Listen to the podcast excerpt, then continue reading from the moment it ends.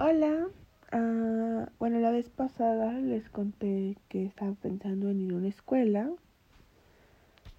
Y bueno, ayer me aceptaron, oficialmente pasé y soy bienvenida a unirme a la escuela en dos semanas cuando inicia. Esa parte me emociona mucho y la verdad es que siempre me tuve mucha fe en la parte académica y Ayer, ayer de veras me sentí mal conmigo misma porque, pues por todo lo que he pasado, de cierta manera o no, yo he perdido muchas clases, muchas materias, conocimientos que se supone que yo tendría que tener a mi edad. Uh, por ejemplo, yo no sé nada de química ni de física y apenas hice algo de biología. Uh, y ayer yo no estaba preocupada y de hecho me dijeron para el examen de admisión que no había que estudiar. Y la verdad es que siempre he sido difícil para estudiar, sobre todo cuando no tengo guías o algo, porque es que estudio. Entonces no estudié. Y llegué ayer al examen, antier al examen y... Oh, sorpresa. Yo no sabía hacer los ejercicios de matemáticas. A todo esto, ¿quién fue el genio que decidió ponerles números y letras a las matemáticas? ¿No era suficiente ya con los números? Como sea, yo no sabía cómo encontrar X ni cómo sumar X y Y y así sucesivamente. Apenas si sabía algo sobre números negativos, potencias y ecuaciones básicas. Entonces me preocupé, me agobié y todo. Y al final cuando acabé el examen académico yo dije, no manches, a ver si paso con esto. Y estaba súper agobiada y me fui como rápidamente a un ataque depresivo llegando a mi casa. Y estuve en una incertidumbre, pero triste, ¿saben? Siempre estuve como en una incertidumbre esperando el golpe porque sí me han golpeado fuerte de las escuelas, entonces siempre espero el golpe bajo. Pero esta vez no sé, fue la fue más fuerte la desesperanza que yo dije, no, no me van a aceptar y todo esto. Y la verdad es que este tipo de cosas nunca me ha gustado hablarlas mucho con las personas. Porque las personas siempre te dicen las mismas cosas. Ten fe, sé positiva, las noticias negativas vuelan más rápido que las positivas. Ese tipo de cosas. Entonces, en ese tipo de cosas prefiero no hablar mucho de ello porque no sé, es tales los golpes que he pasado con las escuelas que ya es más fácil esperar cómo van a dar la noticia negativa, cómo van a dar una noticia positiva, ¿saben? Y eso es rudo, nunca lo había relacionado, pero es muy rudo. Siempre estoy esperando la noticia negativa de una escuela, porque no sé, de mis últimas escuelas no he salido bien de ninguna. De la primera que tuve en primaria, que se supone que ahí estuve como hice toda la preprimaria y la primaria que fueron la primaria no la hice completa ahí pero hice hasta quinto de primaria y no había pisado otra escuela en mi vida antes de eso bueno, la guardería, pero ay, por favor. Después de eso, salí pésimo. Literalmente no fui las últimas dos semanas porque me salí medio. Me salí medio de quinto de esa escuela porque ya no la toleré. No sabía ni cómo expresar y a llegado momento me culpé de todo lo que había pasado. Ya después, y al día de hoy a veces me pasan por la cabeza ese tipo de cosas, pero la realidad es que yo no tuve la culpa de que me molestaban. Pero yo me tragué el cuento de que yo no era perfecta, entonces por eso me molestaban y que me lo merecía y que todavía pasó por mi culpa. Hoy sé que no es eso. Y eso no me quita la culpa al 100% de la cabeza. Esa es otra historia.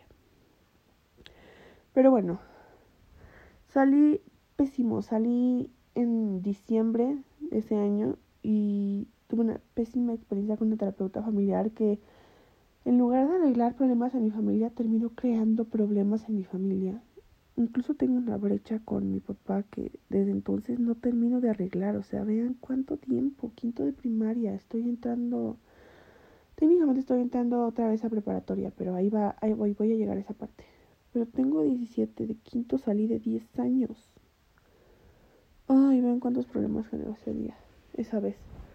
Pero bueno, después de eso entré a medio, medio año a una escuela X, nada más para terminar el año y salvarlo, porque entonces era muy importante. Si no vas a la escuela, ¿qué vas a hacer? Es tu única obligación, ya se saben los choros. Hoy ya no son así mis papás, o en su mayoría, mi papá todavía lo es. A eso voy con lo de la brecha. Como sea. Llegué a esta escuela y fue tan mal. Empecé a ir bien dos semanas. Después de eso, había como una pequeña líder del grupo yo me negué a seguir sus órdenes porque yo dije, ¿y esta quién es? ¿La reina de Inglaterra como para darme órdenes? ¿O mi mamá o mi maestra? No. Y pues la señorita le dijo que no, entonces pues, pues se la llevó en contra de ella.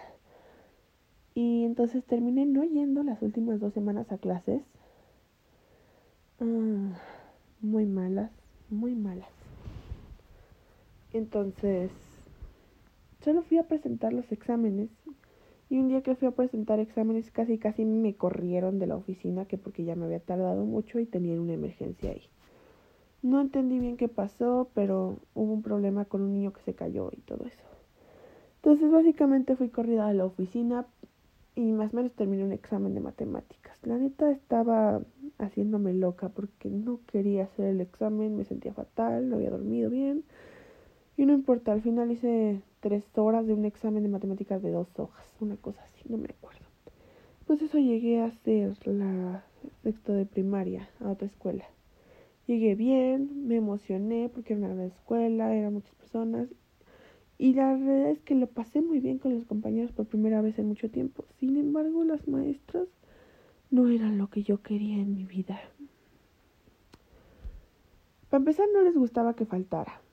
Entonces, y yo faltaba porque tenía miedo de algunas cosas. Entre ellas, la oratoria siempre ha sido uno de mis principales problemas.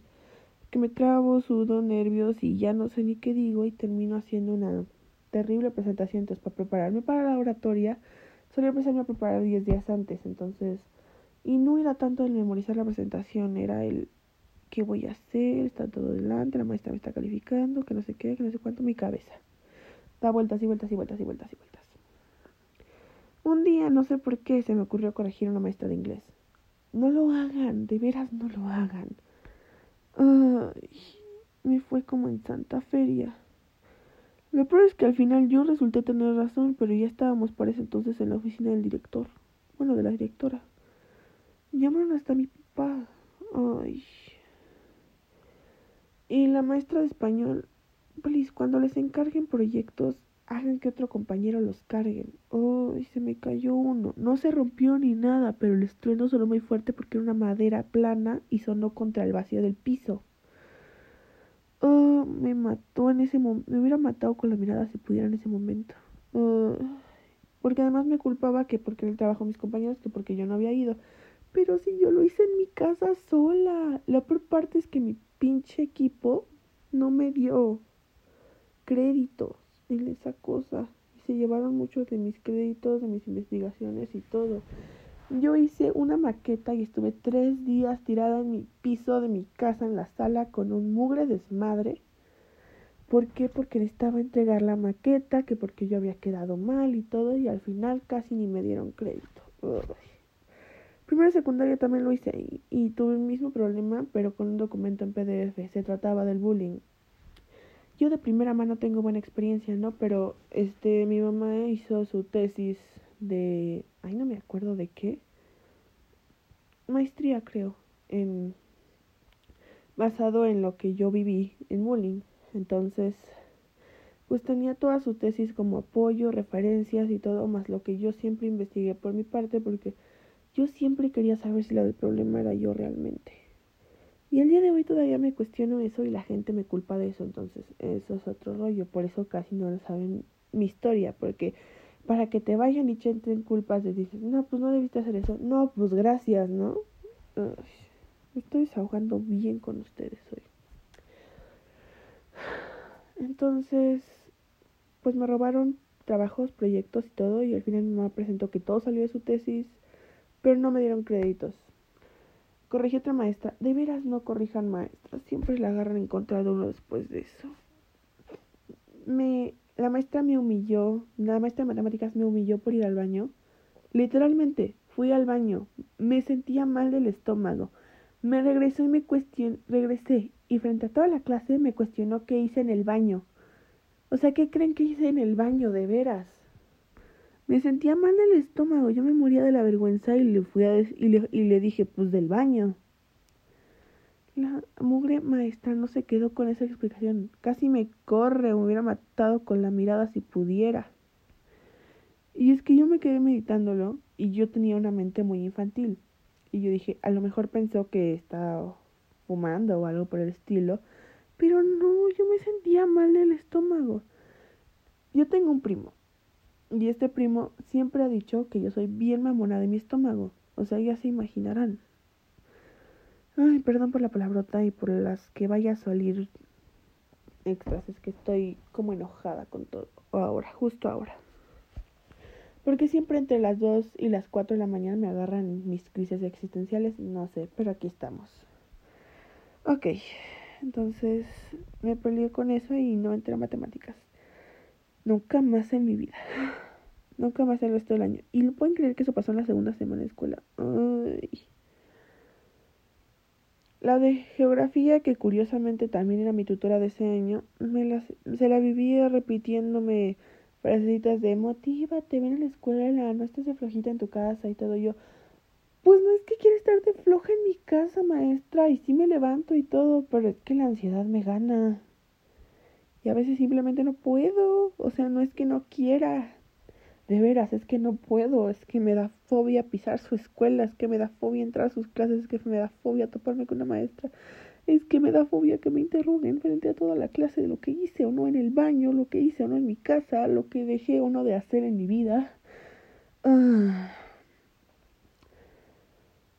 Total, me la llevé fatal con la tutora y terminé casi todos los días en psicología.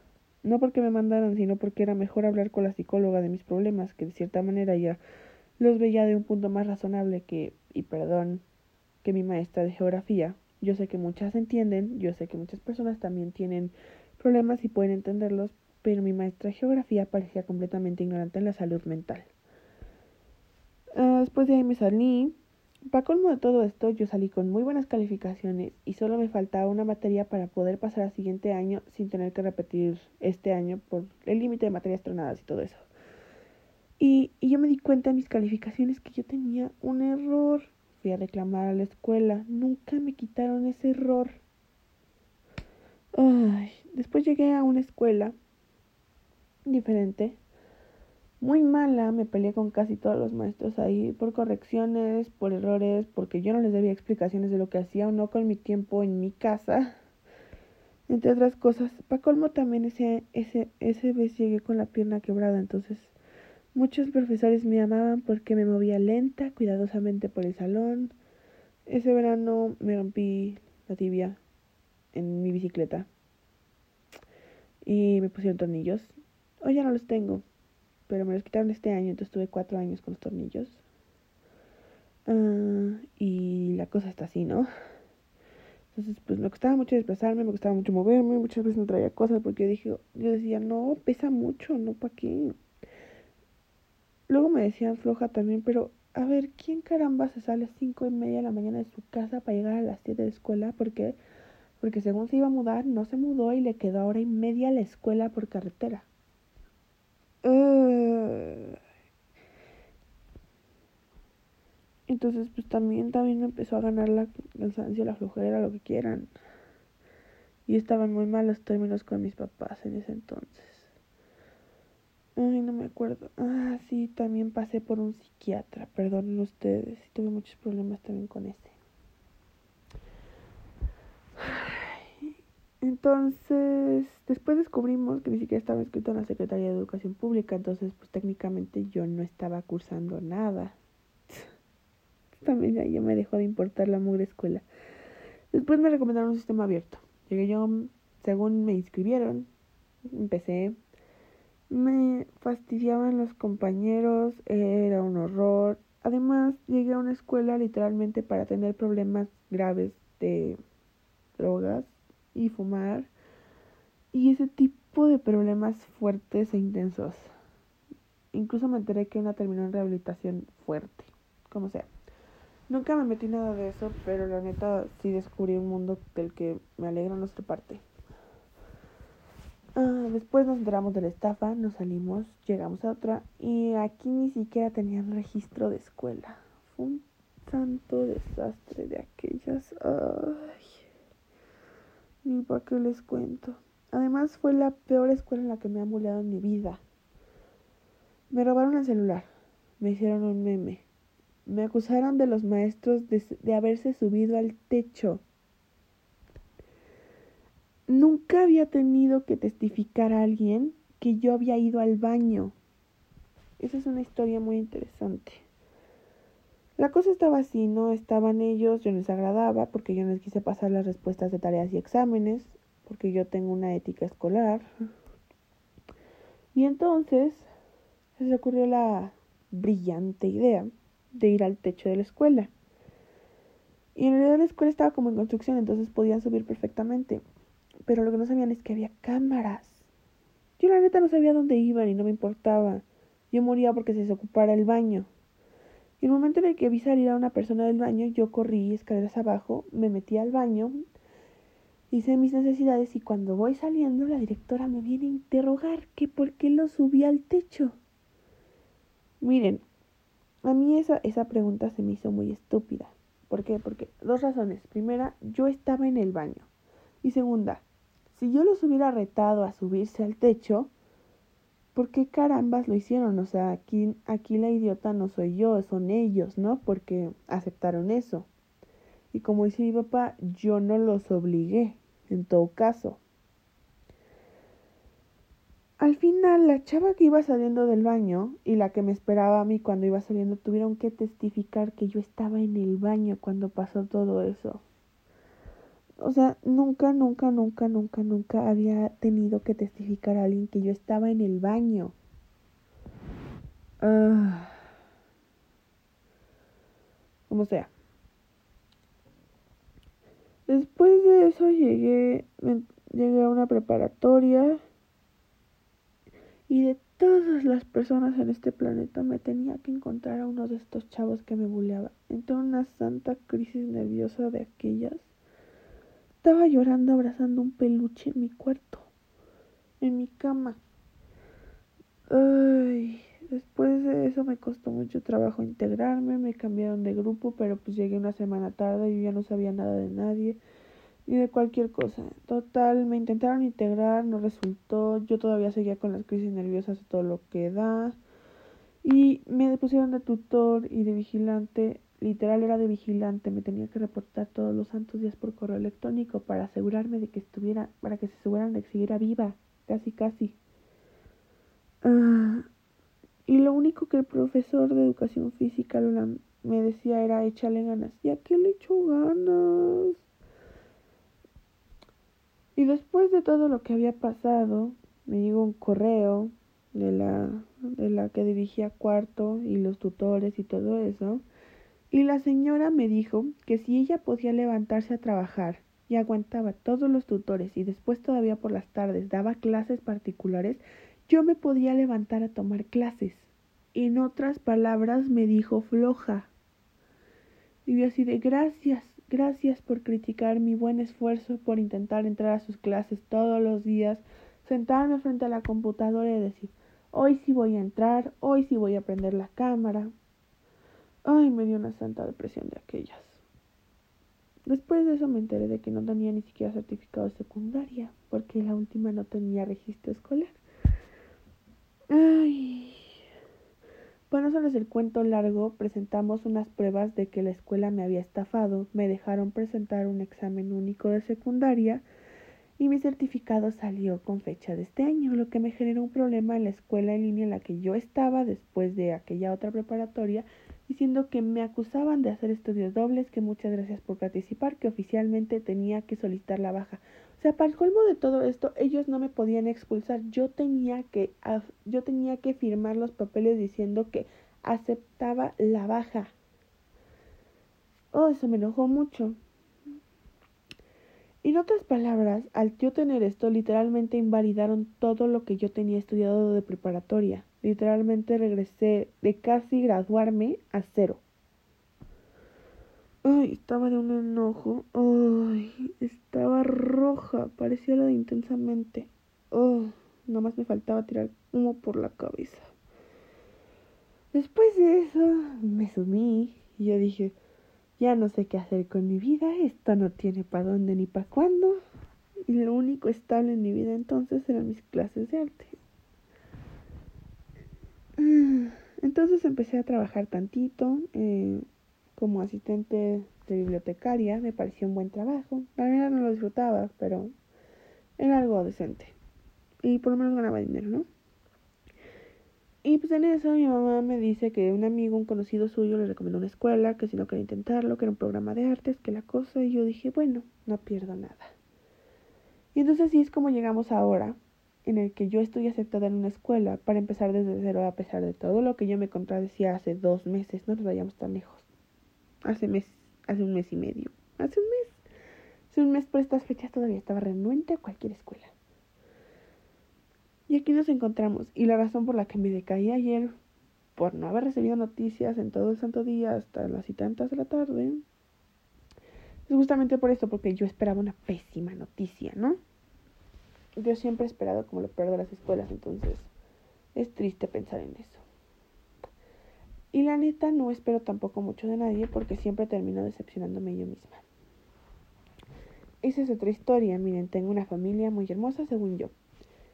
Y no me refiero a mis papás, me refiero a mi familia, tíos, primos y todo eso. Bueno, según lo que he estado descubriendo, yo tenía bloqueados más o menos entre mis 6 y mis 8 años de edad casi todos los recuerdos, tanto escolares como familiares. O sea, no recordaba nada en dos años.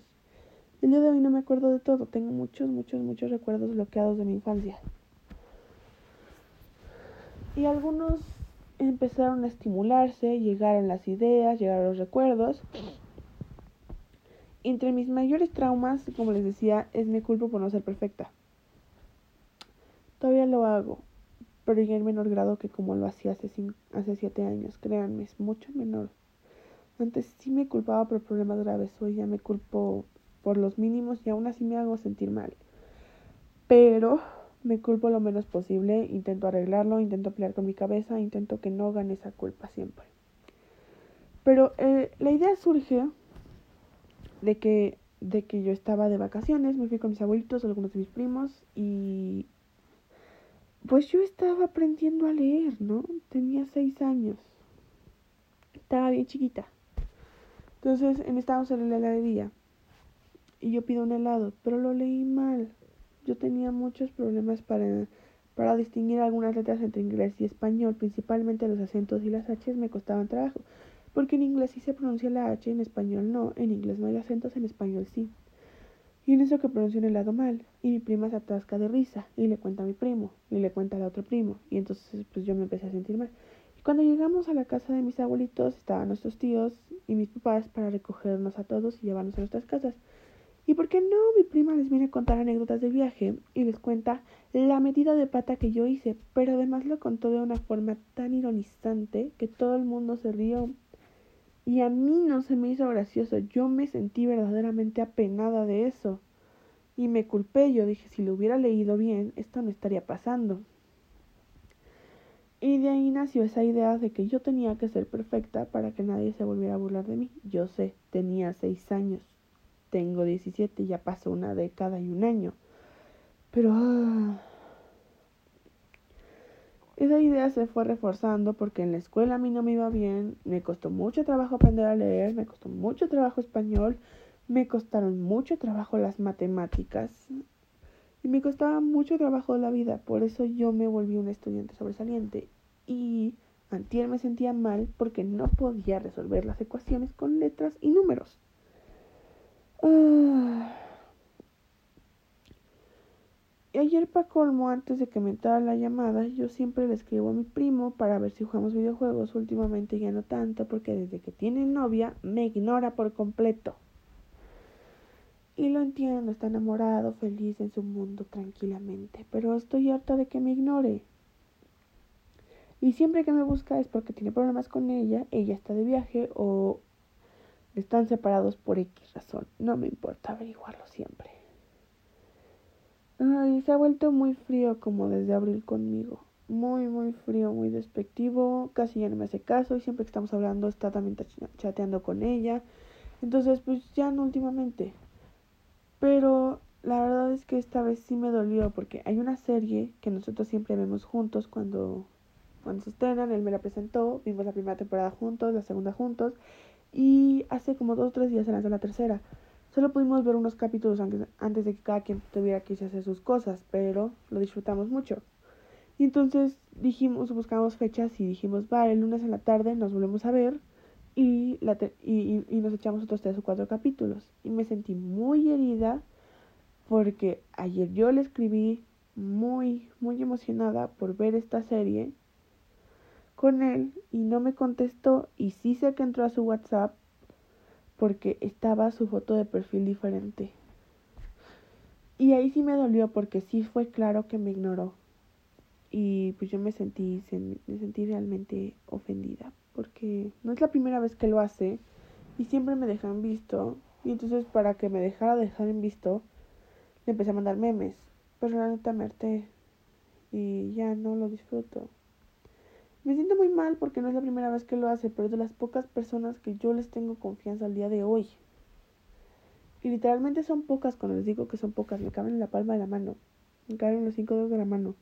Literalmente son mi mamá, mi terapeuta de la infancia, mi terapeuta actual, él y mi papá. Así. No, no tengo más confianza fuera de ellos. Y después de ellos, a los que les tengo más confianza y aún así no les cuento todo, principalmente por no quererlos preocupar, son mis abuelitos y son dos. Entonces, literalmente los cuento con los dedos a las personas a las que tengo confianza. Y él la ha roto últimamente, ¿saben? Porque esta no es la primera vez, pero sí me dolió mucho porque habíamos pactado la fecha y dijo que me iba a contestar y todo. Y pues no, me sentí muy, muy, muy mal. Y de hecho yo lo dije y lo, y lo platiqué con mi mamá y con terapeuta. Estoy harta de que me haga esto. Siempre que le escribo me ignora. Y sé que me ignora porque está todo el día en su WhatsApp con su novia. Entonces, sí tengo muy claro que me ignora. Y me duele mucho. Porque siempre hemos sido como muy unidos. Y todo. Y es de las pocas personas a las que yo realmente le he confiado cosas. Y yo sé que no las va a revelar. Pero no sé, me duele que esté tomando distancia desde que tiene novia. Porque antes me contaba todo, todo, todo, todo, me refiero a todo, desde este, desde que la vio, desde que se empezaron a hablar, desde cómo era ella, desde que cuando le iba a pedir que se fuera su novia, desde su primera cita, todo me contaban. Y ahora ya no, no me cuentan nada. A veces me lo cacho y ni siquiera me está haciendo caso de lo que le estoy diciendo. Ah. Y bueno, la cosa es que se supone que y lo que yo pues, lo que yo hablé con mis papás y técnicamente pacté conmigo misma, no con mis papás, con mi mamá y con mi terapeuta, es que si él ya no me contestaba, iba a ver la serie sola. Pero ¿qué creen? No puedo, porque es nuestra serie. Y me puse a ver otra cosa y esperé a que me llamara. Y no lo hizo. Y pues oficialmente me doy por rendida. Y no voy a dejarlo de querer, pero me voy a querer a mí misma y voy a dejar de hacer a un lado a las personas. Voy a dejar, voy a empezar a hacer a un lado a las personas por ponerme como prioridad a mí. Porque yo siempre, y cuando digo siempre he dejado todo por todos, es literalmente siempre. Dejé de ir a unas clases extracurriculares por quedarme con mi mejor amiga que al final me reemplazó y me mintió a la hora de reemplazarme. Y me dolió mucho el día que la perdí y me dolió mucho más después cuando descubrí que había esparcido rumores sobre mí. Nunca supe qué decían y la verdad es que no quiero, no estoy segura de quererlo saber algún día. Pero me dolió mucho el día que me enteré de eso.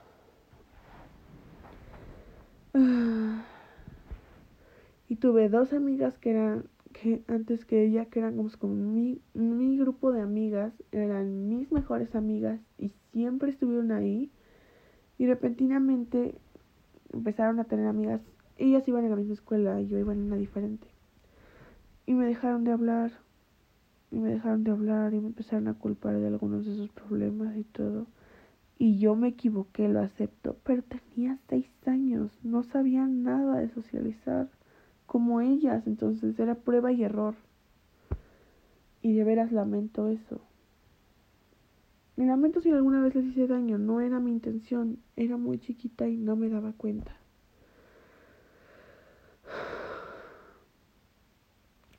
Después tuve amigas en una de las escuelas en la que les digo que todo iba bien con mis compañeros, pero tenía tantos problemas en mi vida que yo no sabía.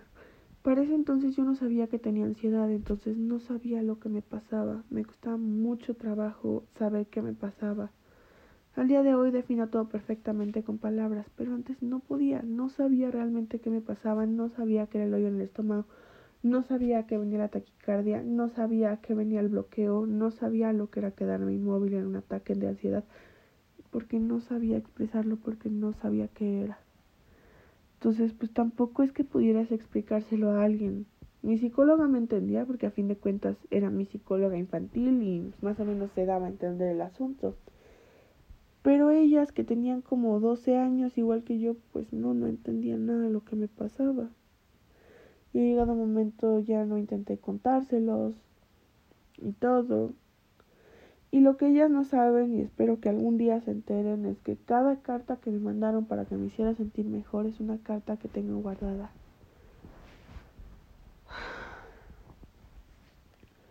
O sea, mi punto es que estoy tan acostumbrada a que las personas en mi vida me fallen o me decepcionen, que esta vez me decepcioné antes, incluso de recibir las noticias. Y de hecho estaba preocupada porque, francamente, el último golpe de la última prepa antes de la línea me pegó muy rudo.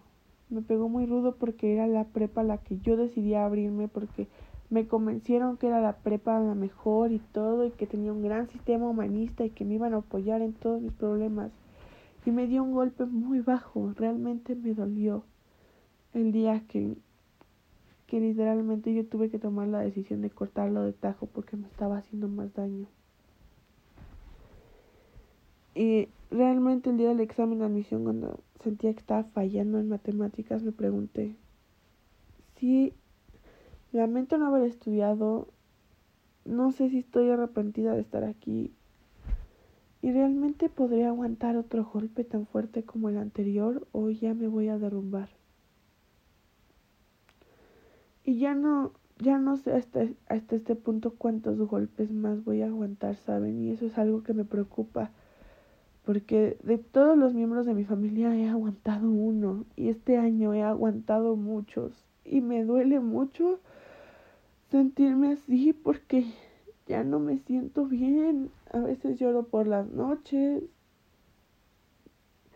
Ya no siento que realmente tenga a alguien a quien confiarle mis cosas.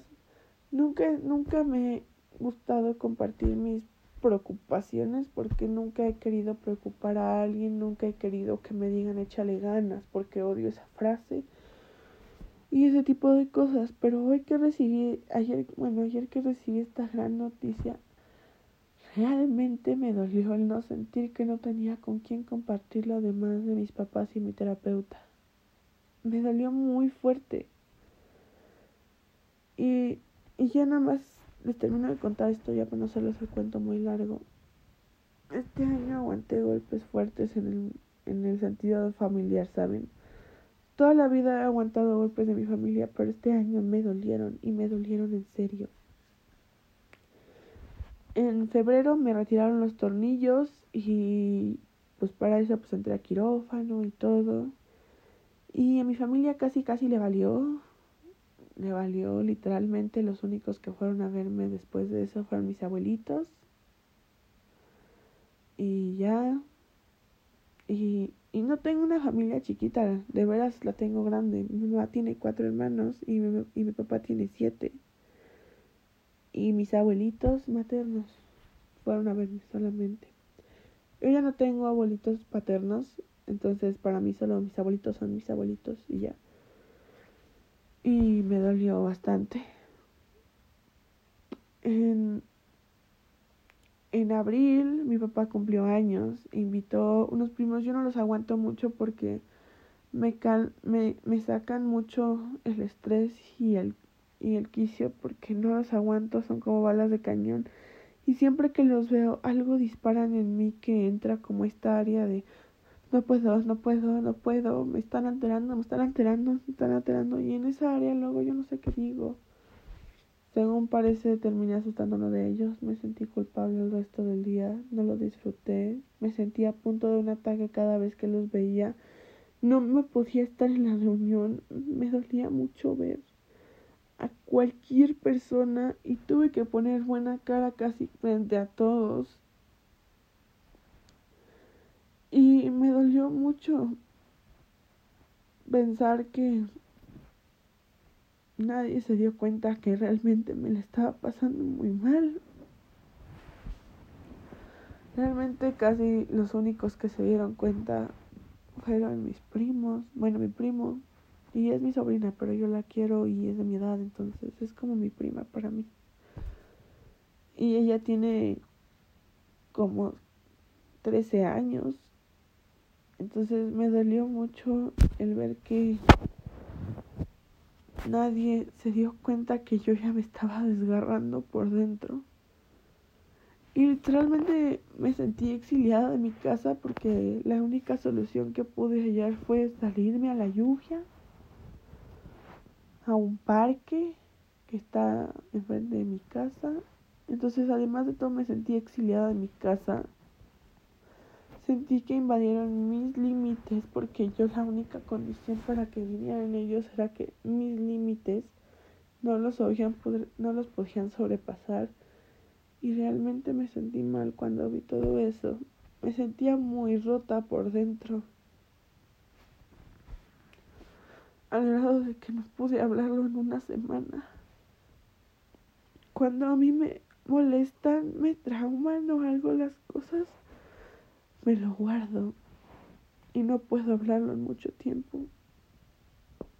Muchas veces son meses, a veces son años. Rara vez son pocos días los que me puedo tardar. Y eso sí me presionan, si no, no abriría la boca en lo más mínimo.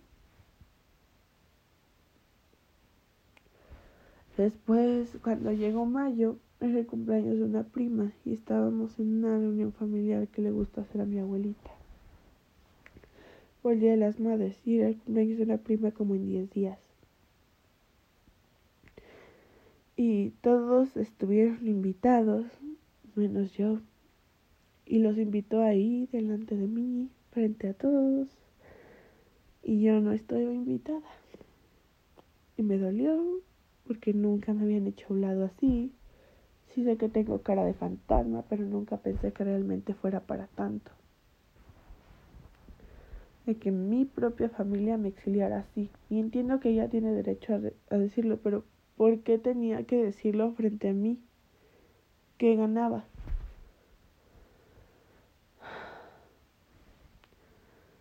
Y poco antes de esto se me pasó este evento. Mis abuelitos se querían ir de vacaciones. Mis tíos, mi tío siempre regala unas vacaciones. Pero mis abuelitos ya se sienten viejitos y con justa razón los dos tienen más de 80 años.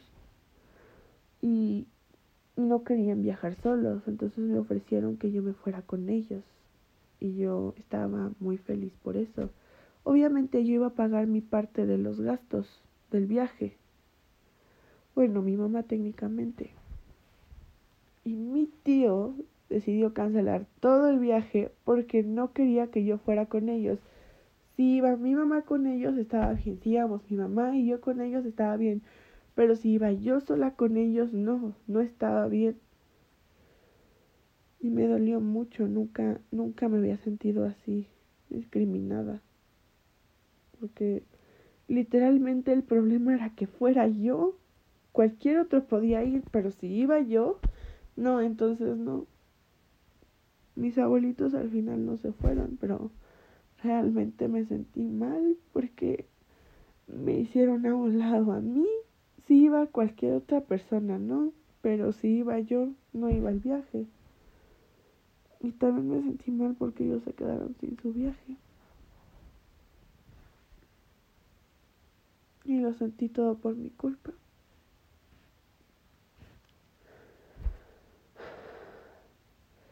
Después de eso, por ahí de junio, una prima se enfermó del estómago. Una prima que yo no sé qué problema tiene conmigo. Ella de veras no sé qué problema tiene conmigo. No me habla, no me saluda, luego me hace gestos, luego me aparta. Yo no sé qué problema tiene conmigo. Y se enfermó del estómago. Y toda la familia estaba bien preocupada, como si se fuera a morir. Y eso me abrió la herida de que cuando yo me rompí el brazo, mis abuelitos estuvieron ahí, solamente ellos. Cuando, cuando me chocaron y me esguincé el cuello, mis abuelitos, cuando me rompí el pie, mis abuelitos, cuando me volvieron a chocar, tal vez no fue esguince, pero sí fue contractura. Mis abuelitos, cuando me retiraron los tornillos, mis abuelitos. Y ella literalmente se enfermó del estómago por una bacteria que, se comió y salió con un medicamento de pastillas a la semana y toda la familia estaba muy preocupada por ella. Me dolió mucho.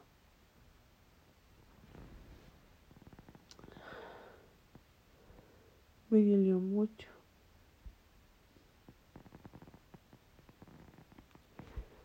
Y realmente ya no sé si estoy para otro golpe.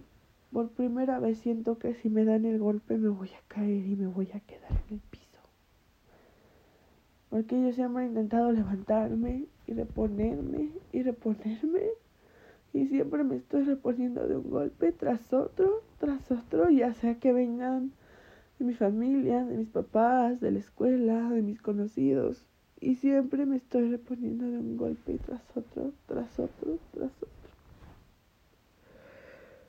Al grado de que ya no sé cuántos más voy a aguantar. Realmente por primera vez ya no sé cuántos más soy capaz de aguantar. Porque siempre me han dicho, si te caes, te pones de pie. Sí, pero ¿cuántas veces es, tienes que caer para ya no poderte más poner de pie? ¿Cuántas veces realmente te vas a ir al agujero y te vas a dar contra la espalda y ya no te vas a levantar? Y entonces a mí me gusta esta frase porque dice, cuando la vida te tumba al suelo, solo gira y ve las estrellas. Y creo que eso es lo siguiente que yo haré. Y francamente, ya no sé, porque yo siento que ya controlo mi ansiedad hasta cierto punto. Pero por primera vez siento que yo no controlo mi depresión, nunca la he controlado, pero realmente nunca la medí, nunca supe porque mi depresión nunca fue un problema para las escuelas, para que yo asistiera a clases. Y este último año que literalmente todas mis clases fueron autodidactas en línea, no falté ni un solo día por obvias razones. Entonces me quedé meditando, ¿quién soy yo? realmente qué pasa conmigo. Porque toda la vida el objetivo fue que yo fuera a la escuela. Y cuando lo logré me quedé sin objetivo de vida, me quedé sin área, me quedé sin trabajo, de oportunidad en mi vida. Y entonces realmente me empecé a dar cuenta que yo controlo mi ansiedad hasta cierto punto. Hay formas y hay niveles de las que se me sale de control de vida porque a fin de cuentas es un trastorno y yo no lo puedo controlar al 100, y, pero lo, sí lo puedo conocer al 100%. Y entonces me he dado cuenta de que mi depresión ha crecido en los últimos años y, y en realidad ya, ya no sé cuán, cuán alta la tengo, cuál baja la tengo y cómo esté la vida con eso, ¿saben? Porque yo ya no la conozco, no conozco mi depresión, no conozco qué tan grave es. Y lo único que sé es que como ya controlo mi ansiedad, mi, mi depresión me brinca en mis pensamientos y la sé identificar y me dan muchos más bajones por depresión que los que me dan por ansiedad. Y bajones me refiero a querer meterme en mi cama y no salir de ahí en días. De llorar hasta cansarme y de sentir algo en mi vida. Porque este último año, a pesar de, lo, de lo que me he dado cuenta de estar deprimida, Realmente he sonreído más que muchas veces en mi vida. Y son sonrisas genuinas. Ah. Pero realmente me he dado cuenta cuánto me afecta y cuánto me jala para el piso. La depresión. Y siento que cada vez que me llega me doy y me caigo contra mi espalda y me quedo ahí tirada y se me sale el aire y vienen las peores sensaciones que he sentido en mi vida de golpe y porrazo y me quedo ahí en el piso. A veces me cuesta tiempo levantarme, a veces me lleva un día, a veces me lleva unos minutos. No sé, depende de muchos factores eso. Pero bueno, ya se me hizo muy largo este segmento, así que los veo después y espero tener más noticias al cabo de esta información porque creo que es algo que podríamos explorar más a fondo, ya que les he hablado mucho de mi ansiedad, pero no de mi depresión. Bye.